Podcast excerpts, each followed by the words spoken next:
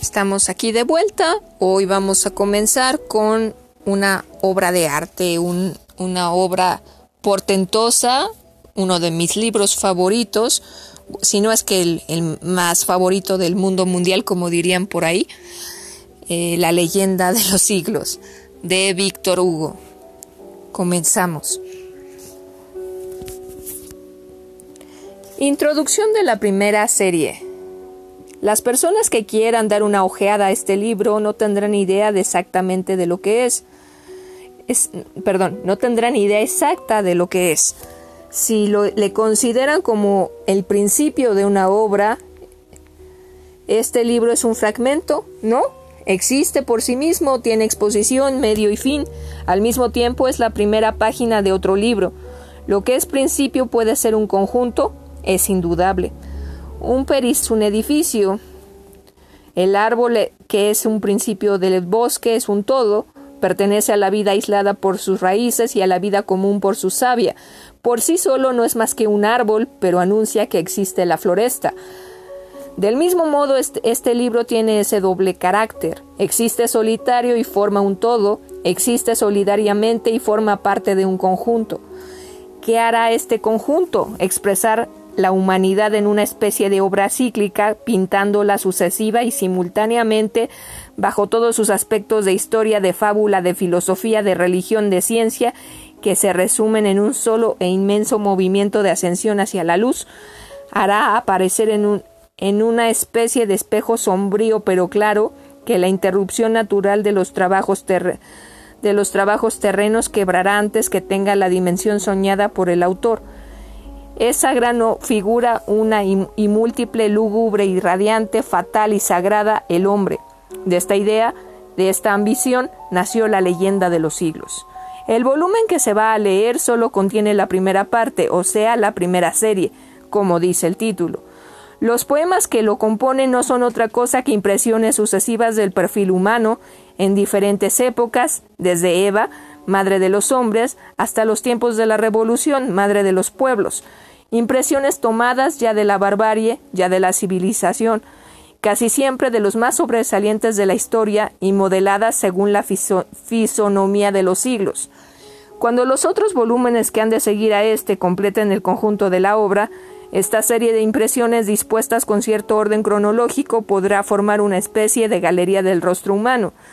Para el poeta como para el historiador, para el arqueólogo como para el filósofo, cada siglo es un cambio de fisonomía de la humanidad. Repetimos que se encontrará en este volumen que continuaremos y completaremos el reflejo de algunos de esos cambios de fisonomía, se hallará algo del pasado, algo del presente y como un espejismo vago del porvenir. Por otra parte, estos poemas, por el asunto distinto que están inspirados por el mismo pensamiento, no lo ligan más que un hilo, cuyo hilo se atenúa tanto algunas veces que llega a ser invisible, pero que no se rompe nunca porque lo forma el progreso, que es el hilo misterioso del laberinto humano. Lo mismo que en un mosaico cada piedra tiene su color y su forma de decir es el hombre. No se olvide, por otra parte, que este volumen es respecto al total de la obra lo que para una sinfonía es la obertura.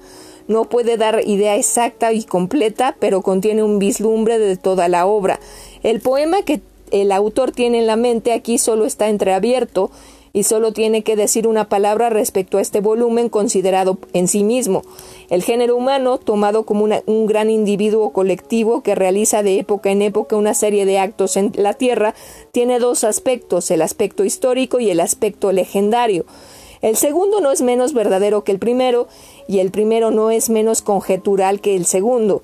No se concluye de esto que trate el autor de amenguar el gran valor de la enseñanza histórica, pensando que no hay gloria tan brillante que el genio humano que sobrepuje a la del historiador filósofo. Únicamente quiso el autor hacer constar el gran alcance de la leyenda sin disminuir por eso el alcance de la historia. Herodoto escribe la historia y Homero la leyenda. En este volumen se destaca el aspecto legendario, que colora los poemas, los cuales se pasan unos a otros la antorcha de la tradición humana. Es, esa antorcha cuya llama es la verdad es la que constituye la unidad de este libro. Sus poemas, sobre todo los que resumen el pasado, lo son de la realidad histórica adivinada. Entre ellos la ficción algunas veces, no la falsificación. Son fieles absolutamente al color de los tiempos y al espíritu de las diferentes civilizaciones. Para citar ejemplos, la decadencia romana no contiene un detalle que no sea rigurosamente exacto. La barbarie maometana resalta en Catemir, a través del entusiasmo del historiador turco, y tal como está expuesta en las primeras páginas del Sim Simi y del Sultán Mourad. Por lo demás, las personas a las que el pasado les es familiar reconocerán la realidad y la sinceridad que anima todo el libro. Uno de sus poemas, El primer encuentro de Cristo con la tumba, está sacado casi traducido del Evangelio. El casamiento de Roland y Amerillot son dos hojas quitadas a la colosal epopeya de la Edad Media. Esos dos poemas están sacados directamente de las proezas de, de la caballería, son la historia oídas a las puertas de la leyenda. Respecto al modo de formación de muchos otros poemas en la imaginación del autor, se comprenderá leyendo las líneas puestas como nota delante del poema titulado Las razones del momotombo, de donde procede. Confiesa el autor que un rudimento, que un rudimento imperceptible perdido de la crónica o en la tradición y apenas visible le ha sido suficiente, que no debe prohibirse ni al poeta ni al filósofo probar con los hechos sociales lo que el naturalista prueba con los hechos zoológicos es decir, la reconstrucción del monstruo por la huella de la uña o por el alévolo del diente. Aquí, lagunas y allá estudios muy extensos de algún detalle son las, los inconvenientes de la obra que se publica por fracciones.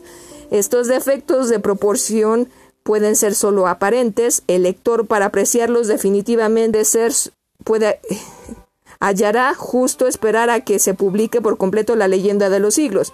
Por ejemplo, las usurpaciones representan tan gran papel en la construcción de los cetros de la Edad Media y se complican tanto tantos crímenes en sus investiduras que el autor ha creído que debía presentarlas bajo sus tres principales aspectos en los tres dramas, el pequeño rey de Galicia,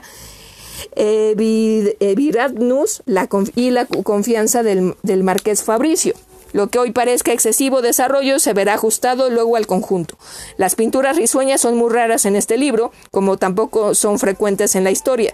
Como se verá, al historiar el género humano, no lo aísla el autor de lo que le rodea en la tierra. En mezcla algunas veces en mezcla algunas veces al hombre haciendo chocar contra su alma para que ésta dé su verdadero sonido, esos seres que se le diferencian y que llamamos bestias, cosas y naturaleza muerta y que llenan no se sabe qué fatales funciones en el equilibrio vertiginoso de la creación.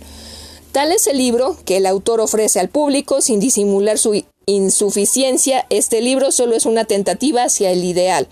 Creemos que más tarde, cuando otras partes de este libro se hayan publicado, se verá el lazo con la concepción del autor que lo ata y es la leyenda de los siglos a otros dos poemas que casi tiene terminados y que son uno, uno el desenlace y el otro el principio y que se titulan el fin de, el fin de Satanás y Dios. El autor, para completar lo que antes ha dicho, no ve ninguna dificultad en dejar entrever desde ahora que ha bosquejado en la soledad una especie de poema de alguna extensión, en el que se reverbera el problema único, el, ser bajo su triple faz, la humanidad, el mal y el infinito, lo progresivo, lo relativo y lo, absoluto, poema que contiene tres cantos que pueden titularse La leyenda de los siglos, El fin de Satanás y Dios. Publicamos hoy el primero, al que seguiremos los otros dos. Ninguno eh, está seguro de acabar lo que empezó. La obra empezada no tiene seguro el tiempo de la continuación, pero se le permite siempre hasta el hombre, al hombre más débil tener una buena intención y manifestarla. La intención de este libro es buena, comprende el mejoramiento del género humano de siglo en siglo, el hombre ascendiendo desde las tinieblas hasta el ideal paradisíaca del infierno terrestre, la conquista lenta y suprema de la libertad, del deshabilidad en la otra. Contiene una especie de himno religioso compuesto de mil estrofas lleno de fe, el drama de la creación iluminado por las miradas del Creador. Esto será en un conjunto este poema cuando esté terminado, si Dios, dueño de la existencia humana, lo consiente. Hauteville House, septiembre de 1857. Visión en que se inspiró este libro. Tuve un sueño en el que se me aparecieron los muros de los siglos, eran de carne y de granito. Formaban un edificio que resonaba con el rumor de las muchedumbres. En sus agujeros negros brillaban ojos feroces, evolucionaban allí grupos monstruosos, vastos bajorrelieves, frescos colosales. Algunas veces los muros se abrían y dejaban ver salas, antros enormes, en los que se sentaban los seres felices, los poderosos, los vencedores, embrutecidos por el crimen, embriagados por el incienso. En el interior se veía el oro, el jaspe y el pórfido, y aquellos muros se estremecían como árboles agitados por el viento. Todos los siglos, con la frente ceñida de torres o de espigas, estaban allí, como taciturnas esfinges acurrucadas sobre el enigma. Cada uno de los que estaban sentados ofrecía un aspecto vagamente animado. Todo aquel conjunto ascendía en la oscuridad, como si fuese un ejército petrificado conducido por su jefe en el momento de atreverse a escalar la noche. Aquel bloque flotaba como una nube volante y ya era una muralla, ya era una multitud. El mármol empuñaba el cetro y la espada, el polvo lloraba, la arcilla sangraba, las piedras que caían tenían forma humana. Toda la humanidad con el desconocido sopla, soplo que la anima Eva ondeante, Adán flotando, una y diversa, palpitaba en aquellos muros y con ella el ser, el universo y el destino, y lo negro que la tumba ovilla. Algunas veces allí mismo hacían los, hacían los relámpagos brillar de repente millones de rostros. Allí vi esa nada que llamamos todo, los reyes, los dioses, la gloria y la ley, el pasaje de las generaciones a flor de agua sobre las edades, y ante mi vista se prolongaban sin fin las calamidades, los dolores, la ignorancia, el hambre y la superstición, la ciencia, la historia, como se pierde de vista el fin de una fachada negra. Y esa muralla, compuesta de todo lo que se derrumbó, se, levantaba escarpada, triste e informe. ¿Dónde? No lo sé. En un lugar cualquiera de las tinieblas. No existen nieblas, como tampoco álgebras que resistan en el fondo de los números o de los cielos la fijeza calma y profunda de los ojos. Al principio esa pared la veía confusa y vaga, en ella parecía flotar la forma como una ola, todo me parecía un vapor, un vértigo, una ilusión, y ante mis ojos, que la contemplaban con fijeza, la visión extraña fue menos brumosa y más clara, a medida que mi pupila se serenaba. Era un caos de seres que ascendían desde el abismo hasta el firmamento, todos los monstruos, cada uno en su antro, el siglo ingrato, el siglo horrible y el siglo inmundo, la bruma y la realidad, el nubarrón y el mapamundi. Aquel sueño era la historia abierta de par en par. En él todos los pueblos tenían por escalinata todos los tiempos, y todos los y todos los templos tenían por grandes todos los sueños. Aquí estaban los paladines y allí los patriarcas. Dodona cuchicheaba con Membré. Allí estaba Tebas y Rapidín en su roca sagrada en la, en la que sobre los judíos que luchaban por la tierra prometida, Aarón y Ur, Ur, levantaban las dos manos de Moisés, y el carro de fuego de Amós entre los huracanes, todos aquellos hombres, mitad príncipes y mitad bandidos, transformados por la fábula con bondad o con cólera, ahogados entre los surcos de la narración popular, arcángeles semidioses, cazadores de hombres, héroes de las Edas, de los Vedas, de los romanceros, aquellos cuya voluntad se impone como el hierro de la lanza, aquellos ante los que la tierra y la sombra se callan, Saúl y David, Delfos y la caverna de Endor, Nemrod entre los muertos, Vos entre los mieses, los soberbios tiberios ostentando, ostentando en Caprea, en el Fórum, en los campos, los collares que Tácito convirtió en argollas, la cadena de oro del trono terminando en el presidio, aquel vasto muro tenía vertientes como las montañas. Oh noche. Nada faltaba en aquella aparición, ni la materia, ni el espíritu, ni el fango, ni la luz. Todas las ciudades, Tebas y Atenas, había, pisos de Romas en montones de tiros y, de Cártagos. Estaban allí todos los ríos, los montes se erguían como negros esqueletos y sobre ellos cerraban repugnantes nubes, y aquellos fantasmas arrastraban la luna en medio de ellos. Conmovía el viento el muro, se entrecruzaba en él las llamas y, los nubarrones, y, y saltos misteriosos de claridad y de sombras enviaban un siglo al otro. Donde la India concluía por ser la Alemania, donde Salomón tenía por reflejo a Carlomagno. Allí estaba confundido e ilimitado todo el prodigio humano, la libertad destruía la inmovilidad, el Oreb tenía fuego en sus collados y el Pindo pendientes verdes. Y Zetas procedía a Newton, los descubrimientos sacudían sus antorchas hasta, el fondo del mar. Jason volaba en su ligero esquife y Fulton a bordo del steamer. Capaneo estaba de pie a la puerta de Electra, Bonaparte erguido en el puente de Lodi y Cristo eh, expirando no lejos de Nerón, aplaudiendo.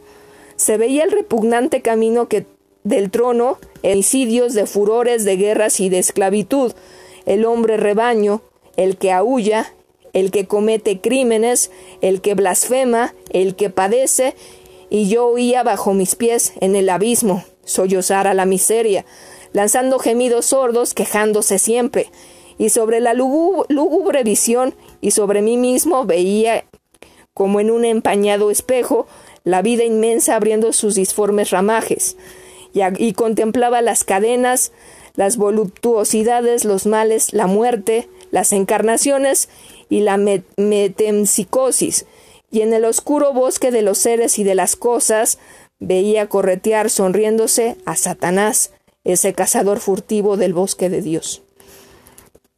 ¿Qué titán había pintado aquellas cosas aquella cosa inaudita en el muro sin fondo de la desplegada sombra?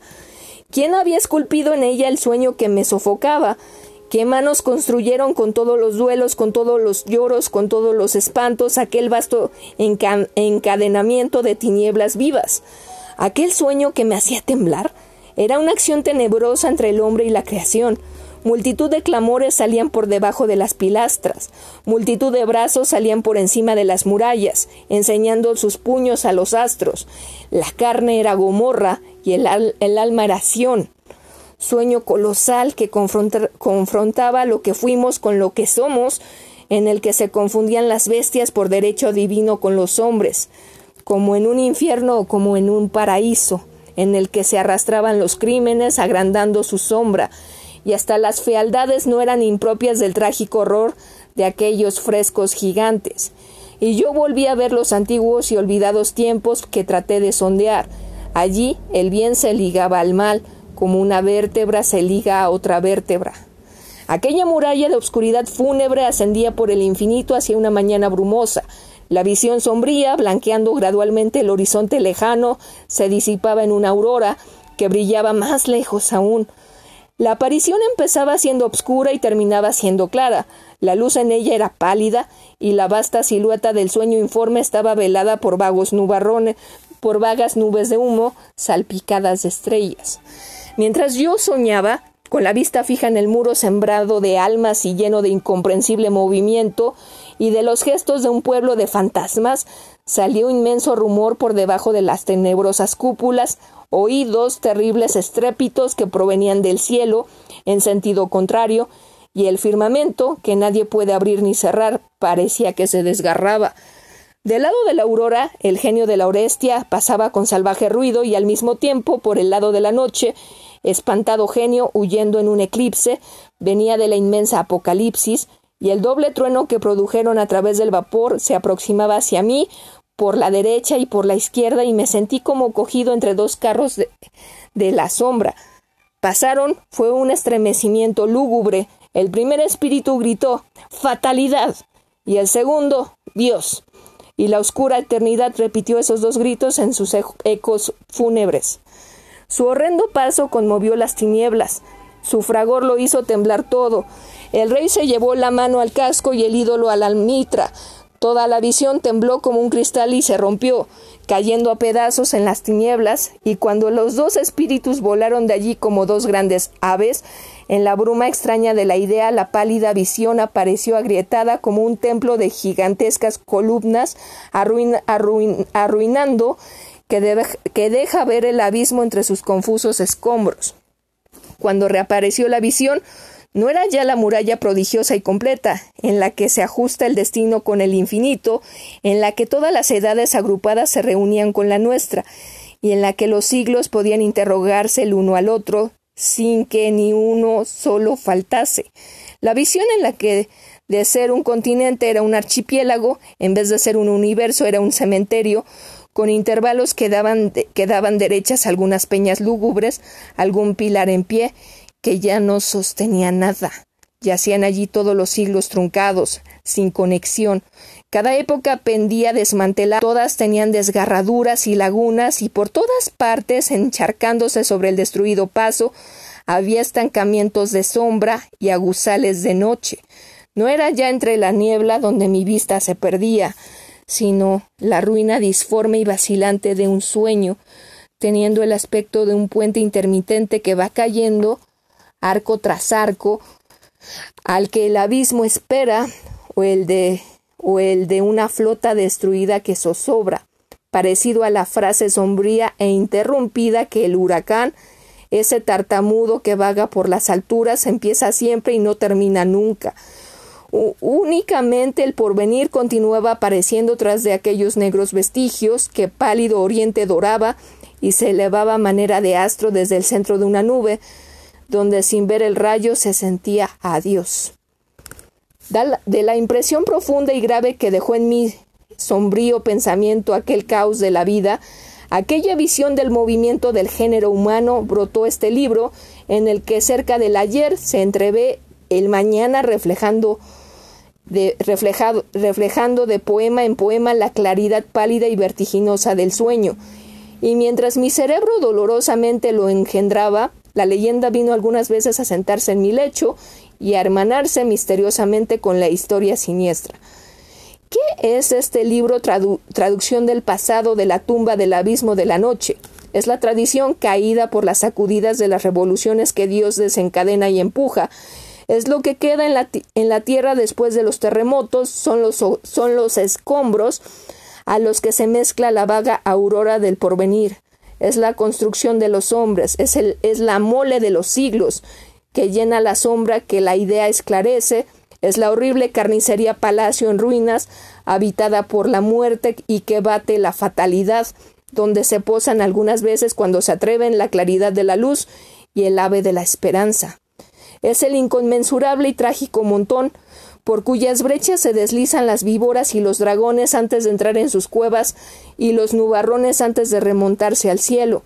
Es este el edificio del bien y del mal, de los llantos y de los sacrificios, orgulloso en otros tiempos dominando los lejanos horizontes, compuesto solo de incompletos pedazos, esparcido y perdido en la oscuridad del valle, es solo ya la derruida áspera e inmensa.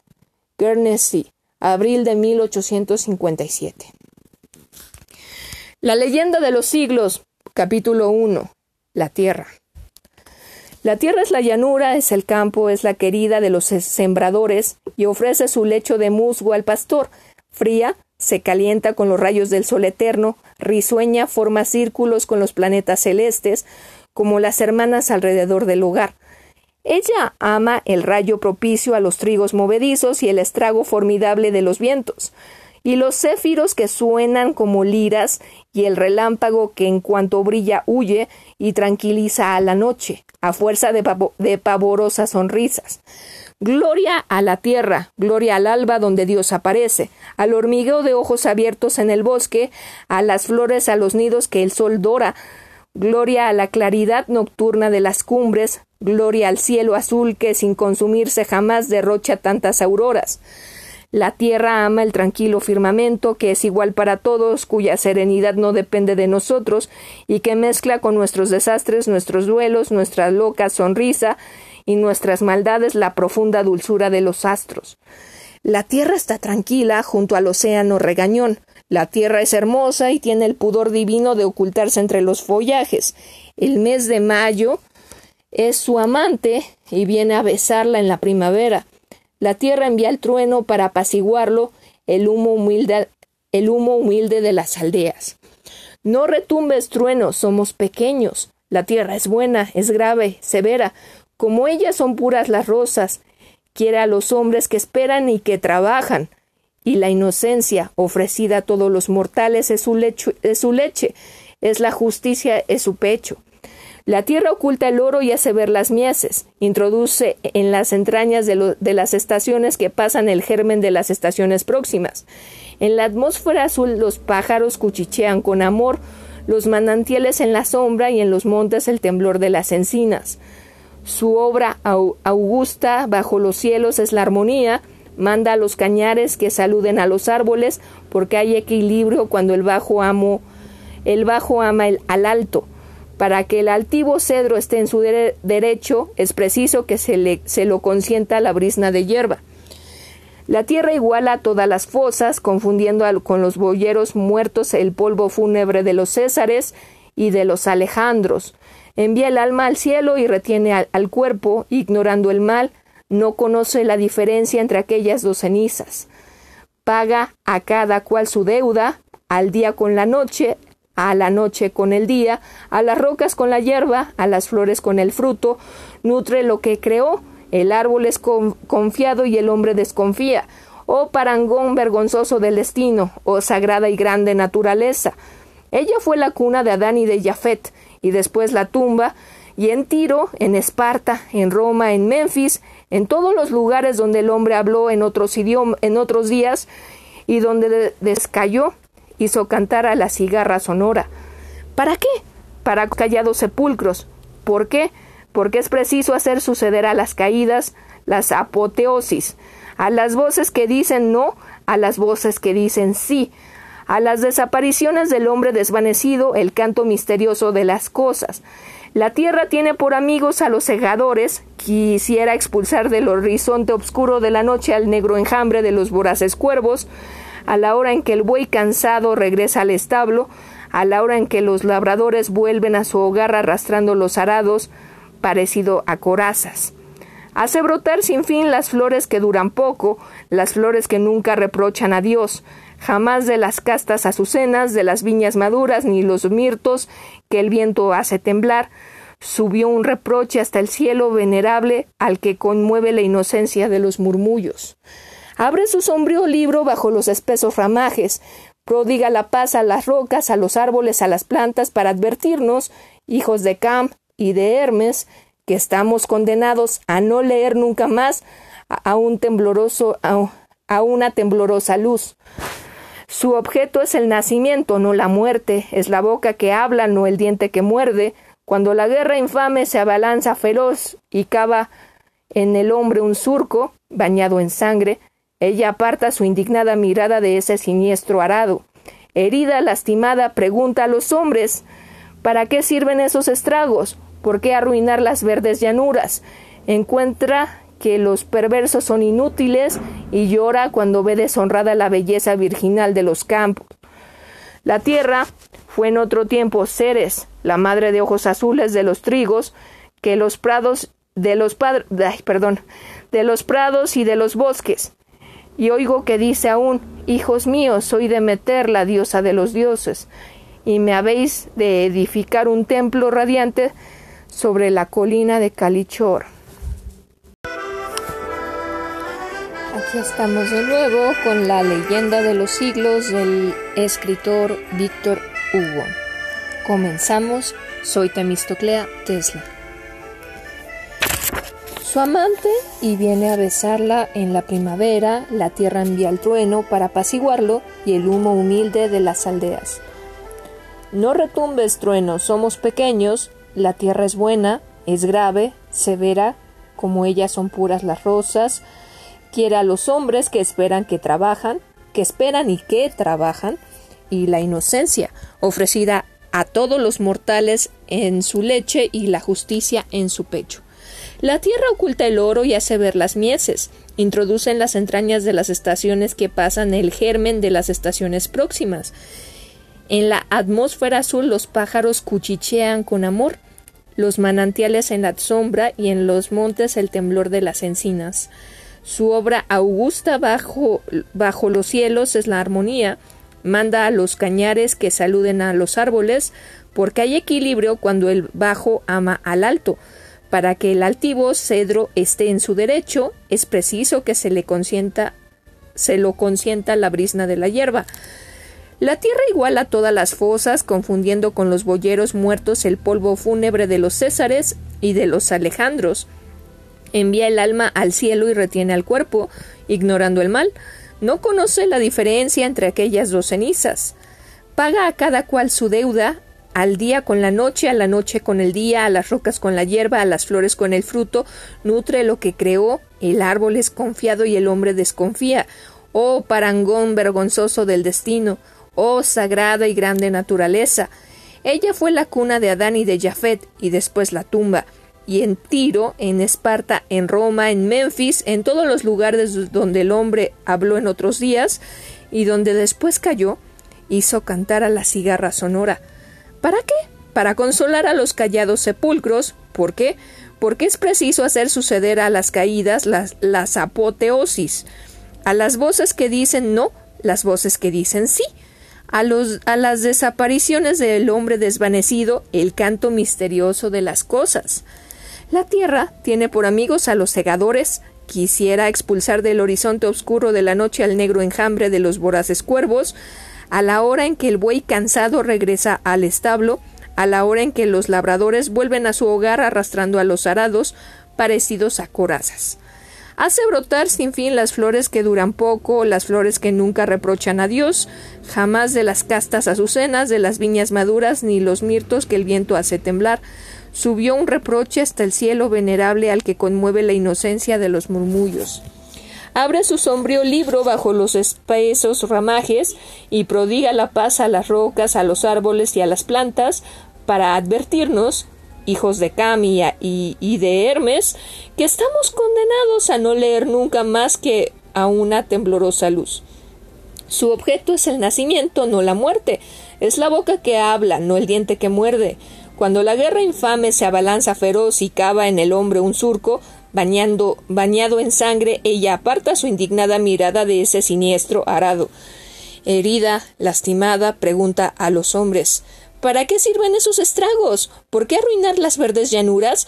Encuentra que los perversos son inútiles y llora cuando ve deshonrada la belleza virginal de los campos. La tierra fue en otro tiempo Ceres, la madre de ojos azules de los trigos, de los prados y de los bosques, y oigo que dice aún Hijos míos, soy Demeter, la diosa de los dioses, y me habéis de edificar un templo radiante sobre las colinas de Cal Calishor. Capítulo 2. Desde Eva a Jesús. La, la consagración de la mujer. Se asomaba la aurora. ¿Qué aurora? Un abismo de deslumbramiento vasto, insondable, sublime, un ardiente y luminoso foco de paz y de bondad era en los tiempos primitivos del globo y de la claridad brillaba serena en la frente inaccesible del cielo.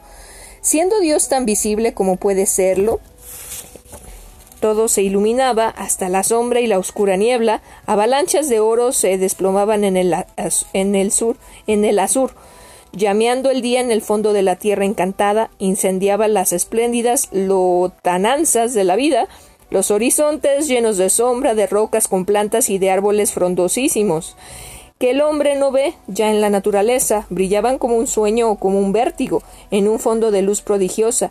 El Edén púdico y, y desnudo se despertaba suavemente, los pájaros gorgueaban un himno tan delicioso, tan sonoro, tan fresco y tan tierno, que distraídos con él los ángeles se inclinaban para oírlo.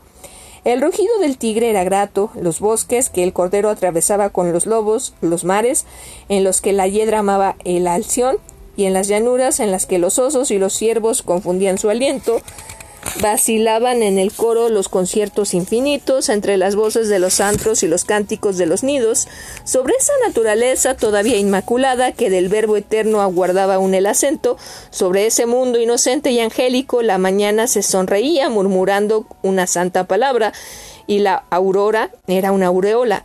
Todo tenía la figura íntegra de la felicidad. De ninguna boca salía un hálito emponzoñador, ningún ser había perdido su pristina majestad, todo lo luminoso que puede verter el infinito brillaba en los espacios, el viento jugaba con las haces de relámpagos que el torbellino libre y fugitivo de las nubes, el infierno balbuceaba en algún silbido vago, que se desvanecía entre las exclamaciones de gozo de las aguas, de los montes, de los bosques, de la tierra y del cielo. Los vientos y los rayos luminosos sembraban tales delirios que la floresta vibraba como colosales liras desde la sombra hasta la claridad. Desde la base hasta la cima germinaba venerable fraternidad. El astro no conocía el orgullo, ni el gusano la envidia. Una armonía igual a la claridad vertiendo un éxtasis divino en el globo adolescente. Parecía salir del corazón misterioso del mundo. Parecían conmovidas las nubes, las olas y las rocas. El árbol compenetrado por la luz cantaba. Cada flor, cambiando su hálito, su pensamiento con el cielo sereno del que uno resplandecía el ser, del que cae el rocío recibía una perla y daba un perfume. Uno en todo, todo en uno, resplandecía el ser. Brillaba el paraíso bajo los sombríos ramajes de la existencia embriagada de sombra y llena de murmullos, y todo conservaba su pureza y su gracia primitivas. Todo era luz, imen, dicha, dulzura, clemencia. Aquellos días inmensos tenían un alba inmensa. Inefable nacimiento del primer rayo de oro del día, alumbrándolo todo sin saber nada aún. Mañana de las mañanas, alegría desenfrenada de empezar el tiempo, la hora, el mes y el año. Apertura del mundo, instante prodigioso. La noche se disolvía en los cielos inmensos en los que nada temblaba ni sufría. En cuanto la luz dejó de ser un caos, como la oscuridad, Dios se manifestó en su grandiosa calma como una certidumbre para el alma y un esplendor para la vista. De cumbre en cumbre, en el cielo y en la tierra, en todas partes se veía brillar su admirable evidencia. El mundo iba bosquejándose, todo parecía meditar, los tipos primitivos ofreciendo en su mezcla casi la bestia informe y ruda y casi el ángel, surgían tempestuosos y gigantescos. Sentíase estremecer a los pies de sus confusos grupos la tierra, matriz inagotable y suprema, la creación santa, creadora a su vez, modelaba vagamente aspectos maravillosos, hacía salir innumerables seres fabulosos de los bosques, de los mares y de las nubes, y proponía a Dios formas desconocidas que más tarde el tiempo cambió. Se sentía brotar y vivir vegetando todos los árboles futuros que verdecían llenos de enormes hojas, excesiva vida hinchaba misteriosamente los pechos del mundo, todo parecía crecer sin medida, como si la naturaleza quisiera ensayar en la tierra y en las aguas las deformidades espléndidas del caos, estando aún muy cerca de él. Los divinos paraísos llenos de extraña savia en esos remotos tiempos parecían brillar para nosotros como un ensueño, como un sueño, y a nuestra vista oscura sin ideal, sin fe, su éxtasis nos produce hoy casi espanto, pero esto nada importa al alma universal, que consume un sol como si consumiera un una chispa, y que hace crecer hasta el cielo el desmensurado Edén para colocar allí a los ángeles. Días inauditos. El aquilón moderado alababa a Dios. Era demasiado poco que la azucena fuese blanca, era cándida. Días puros. El bien, lo bello, lo verdadero y lo justo fluían en los torrentes ramas de los árboles. Nada en la naturaleza tenía manchas ni arrugas, no vertía una gota de sangre las uñas ni los dientes, las fieras vagaban siendo inocentes, el mal no había penetrado todavía en la serpiente, en el águila ni en la pantera. La montada la montaña era joven y la ola era virgen. El globo fuera de los mares salía hermoso y magnífico, altivo, triunfante, nada era pequeño, aunque todo era recién nacido. Aturdía a la tierra al verse bañada en la luz, la fuerza de la savia, el instinto de fecundidad ilusionaba el instinto de la vida, y difundido por todas partes aguas y los vientos, esparcido el amor, flotaba como un perfume, la naturaleza reía cándida y colosal, el espacio gemía como el niño que nace, el alba era la mirada asombrada del sol. En el universo aquel día era el más hermoso que había vertido la radiante aurora. El mismo estremecimiento seráfico y santo unía las algas a las olas al ser a los elementos. El éter, más puro, lucía en el cielo más sublime. Las enramadas agitaban suavemente, los rayos de luz, alegres y acariciadores, llegaban hasta el fresco y verde valle, en el que, extáticos, adorando el luminoso cielo, dichosos de ser, embriagados de mirar, contentos de amarse, a la sombra, a las orillas de un lago vertiginoso espejo, estaba sentado el primer hombre al lado de la primera mujer. Las ondas lamían sus pies. El esposo oraba teniendo a la, esposa al lado. Eva presentaba al cielo su santa desnudez. Eva era blonda y extática, admirada, admiraba a su encarnada hermana la aurora, carne de la mujer, arcilla ideal y maravilla, y, y maravilla, penetración sublime del espíritu en el barro que el ser inefable amasa, materia tras la que brilla el, alba, el alma, cieno en que se ven impresos los dedos del escultor divino, Augusto Fango llamando al corazón y al beso, tan santo que no se sabe, tan vencedor en el, él es el amor, en él es el amor, tan atraída se siente el alma hacia él, si esa voluptuosidad es un pensamiento y no se puede en, los instantes en que se encienden los sentidos, abrazar a la verdad sin creer que abrazamos a Dios. Eva dejaba errar sus miradas por la naturaleza y bajo las altas palmeras y a su alrededor el clavel parecía que meditaba. La flor azul del loto se recogía, el fresco mi, mi, miosotis se acordaba, las rosas buscaban los pies de Eva con los labios entreabiertos, el céfiro fraternal salía de las azucenas y como si aquel ser hermoso hubiese sido semejante a las flores y éstas tuvieran alma, parecía que la más hermosa de ellas se había transformado en mujer. Pero aquel día fue Adán el elegido que leyó primero en el cielo sagrado. Fue el esposo tranquilo y fuerte que la sombra, el alba, los innumerables astros, las fieras de los bosques y las flores de los barrancos seguían o veneraban como a primogénito divino. Y cuando los dos esposos, uno al lado del otro, asidos de la mano, vagaban por el radiante Edén, la naturaleza sin fondo, con sus millones de ojos, al, través de las rocas, de las ramas, de las olas, de millones de ojos, a, a, través de las y de las hierbas miraba con ansia a aquella feliz pareja, contemplando con más respeto al hombre. Pero ese día los innumerables ojos que entreabre el infinito, bajo los pliegues del velo que le cubre, se fijaban en la esposa y no en el esposo, como si en ese día religioso y dulce, bendito entre los días y entre las auroras, la mujer hubiera parecido más augusta que el hombre a los nidos alados perdidos bajo las ramas sonoras. A la nube, a los arroyos, a las bestias, a los guijarros, a todos los seres santos a que la tierra nombra hoy con palabras tenebrosas. ¿Por qué esta elección? ¿Por qué se enternecía profundamente el firmamento? ¿Por qué todo el universo se inclinaba sobre la primera mujer? ¿Por qué el alba la festejaba? ¿Por qué aquellos cánticos? ¿Por qué las olas y los rayos luminosos palpitaban con más alegría? ¿Por qué todos partes, por qué por todas partes reinaba la embriaguez de abrirse todas las flores y todos los antros a la aurora? ¿Por qué había más perfume en la tierra y claridad más refulgente en el cielo? La hermosa inocente pareja estaba silenciosa.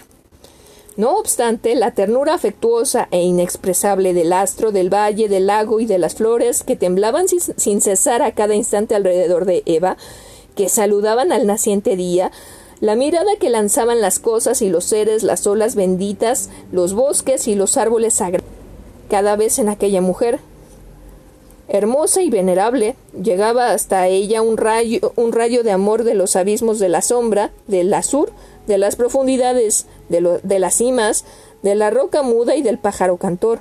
Eva pálida sentía removerse su vientre. La conciencia. Cuando con sus hijos vestidos con pieles de bestias, desgreñado, lívido, lívido durante la tempestad, Caín iba huyendo de la presencia de Jehová. Al anochecer sombrío llegó al pie de una montaña y se paró en una extensa llanura. Su mujer fatigada, sus hijos sin aliento, le dijeron Acostémonos aquí y durmamos. Caín no pudo dormir, pensativo, al pie de los montes y levantando la cabeza hacia el cielo oscurísimo, vio que un ojo inmenso y abierto en las tinieblas le miraba, le miraba fijamente. Estoy demasiado cerca, exclamó estremeciéndose. Despertó a sus hijos que dormían, a su mujer cansada, y echó a correr siniestramente por el espacio. Caminó treinta días y treinta noches, mudo, pálido, estremeciéndose a cualquier ruido, sin mirar atrás, sin tregua, sin reposo, sin sueño. Cuando llegó a la playa del mar del país que después se llamó Azur, dijo Este sitio es seguro, quedémonos aquí. Hemos llegado ya a los límites del mundo. En cuanto se sentó, vio otra vez el oscuro horizonte brillar el ojo en el, que, en el mismo sitio. Entonces se estremeció sintiendo un horrible calofrío. Ocultadme, exclamó, y todos sus hijos aterrorizados le vieron temblar. Caín dijo a Jabel, que era el padre de, de los que cobijan en el desierto en tiendas de pieles de animales, extiende hacia, extiende hacia esa parte la tienda. Desdoblaron las paredes flotantes y cuando las fijaron en el suelo poniéndole pesos, ¿Ya no lo veis? preguntó Tisila, la rubia niña, hija de sus hijos.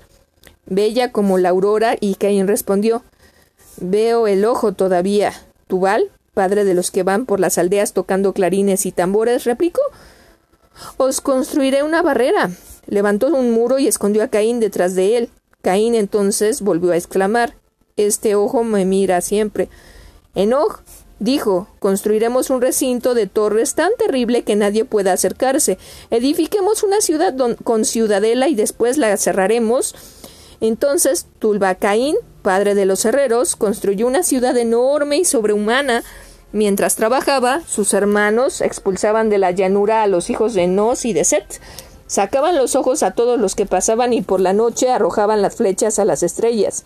Reemplazó a el granito a las frágiles tiendas, ataron todos los bloques con nudos de hierro y, la ciudad parecía una ciudad del infierno. La sombra de las torres oscurecía los campos, dieron a las murallas el espesor de las montañas y grabaron en las puertas se prohíbe entrar a Dios. Cuando terminaron de amurallar la ciudad, pusieron al abuelo en el centro de una torre de piedra en la que se quedó lúgubre y huraño. Padre mío, ¿ha desaparecido el ojo? Exclamó Tisila temblando. Caín respondió Siempre lo veo. Quiero habitar bajo tierra, en un sepulcro, para que nadie me vea y para que yo no vea a nadie. Caváronle una profunda fosa y Caín descendió solo bajo aquella bóveda sombría. Cuando se sentó allí, como sobre el cerro del subterráneo, el ojo apareció en la tumba, mirando siempre a Caín. El poder igual a la bondad.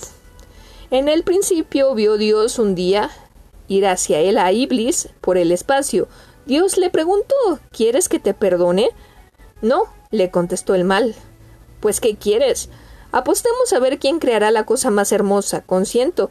Pues déjame apoderarme de tu obra y transformarla. Fecundarás lo que yo te ofrezca, y cada uno de nosotros aguzará su ingenio en la obra que cada uno de los dos forjemos. Sea, toma lo que necesites le contestó el ser supremo con desdén. Necesito la cabeza del caballo y los cuernos del gamón. Del gamo. Tómalos. preferiría la cabeza del antílope. Tómala. Iblis entró en su antro y empezó a forjar. Después levantó la cabeza. ¿Has terminado ya? No. ¿Te falta algo? le dijo el ser supremo. Los ojos del elefante y el cuello del toro. Tómalos. Deseo además el vientre del cáncer, los anillos de la serpiente, las, patas del camello y, los pies, y las del avestruz. Tómalos. Así como se oye la abeja dentro de la colmena, se oye ir y venir en el infierno el demonio moviendo los yunques de hierro, ninguna mirada podía penetrar en el fondo de, de la desconocida caverna. De repente, volviéndose hacia Dios, le dijo Dame el color de oro. Tómalo Mugiendo como el buey que degüellan, el demonio se volvió a trabajar en la fragua, dio golpes con el escoplo, con el martillo y con otros instrumentos, y la horrible caverna se estremeció. Las chispas que saltaban de los martillos producían una tempestad, sus ojos ardientes parecían dos ascuas, rugía sin cesar.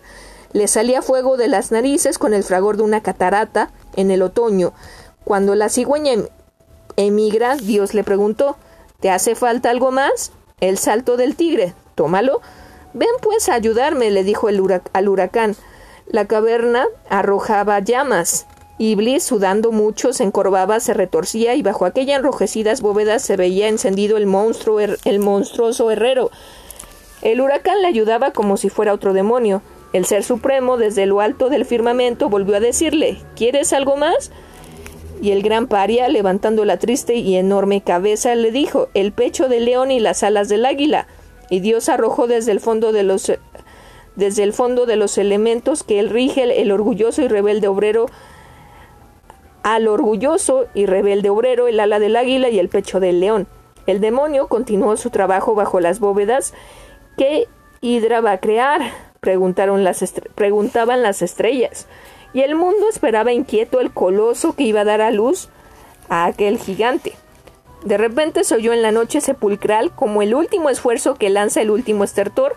El Etna, salvaje taller del maldito herrero, lanzó llamas. El techo del infierno se hendió y rodeado de claridad pálida y sobrenatural se vio de las manos de Iblis saltar la langosta. Y el frágil, espantoso ser alado, pero cojo, al ver su creación no, no se avergonzó, porque sacó medio cuerpo fuera de la eterna caverna y cruzando los brazos arrogante y burlón, dirigiéndose al infinito, gritó Maestro, ahora te toca a ti.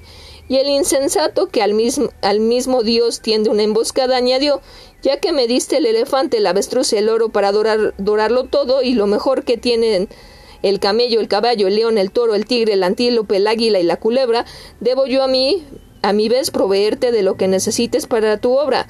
Te doy pues todo lo que yo tengo. Dios, para quien hasta los perversos son transparentes, tendió hacia la sombra su luminosa mano y el demonio le dio la araña. Dios tomó la araña y la colocó en medio del abismo, que no era todavía cielo azul. El espíritu miró al animal. Su formidable pupila vertía luz interna, externa. El monstruo, que era tan pequeño que parecía un punto negro, creció entonces y de repente fue enorme. Dios le miró con tranquilidad. Extraña claridad vagó sobre la forma vil de la araña, y su repugnante vientre se convirtió en globo luminoso, sus patas trocando en esferas de oro. Sus nudos se alargaron como rayos fulgurantes. Iblis levantó los ojos, pero de repente el infame deslumbrado se hundió en el abismo porque Dios de una araña había hecho un sol.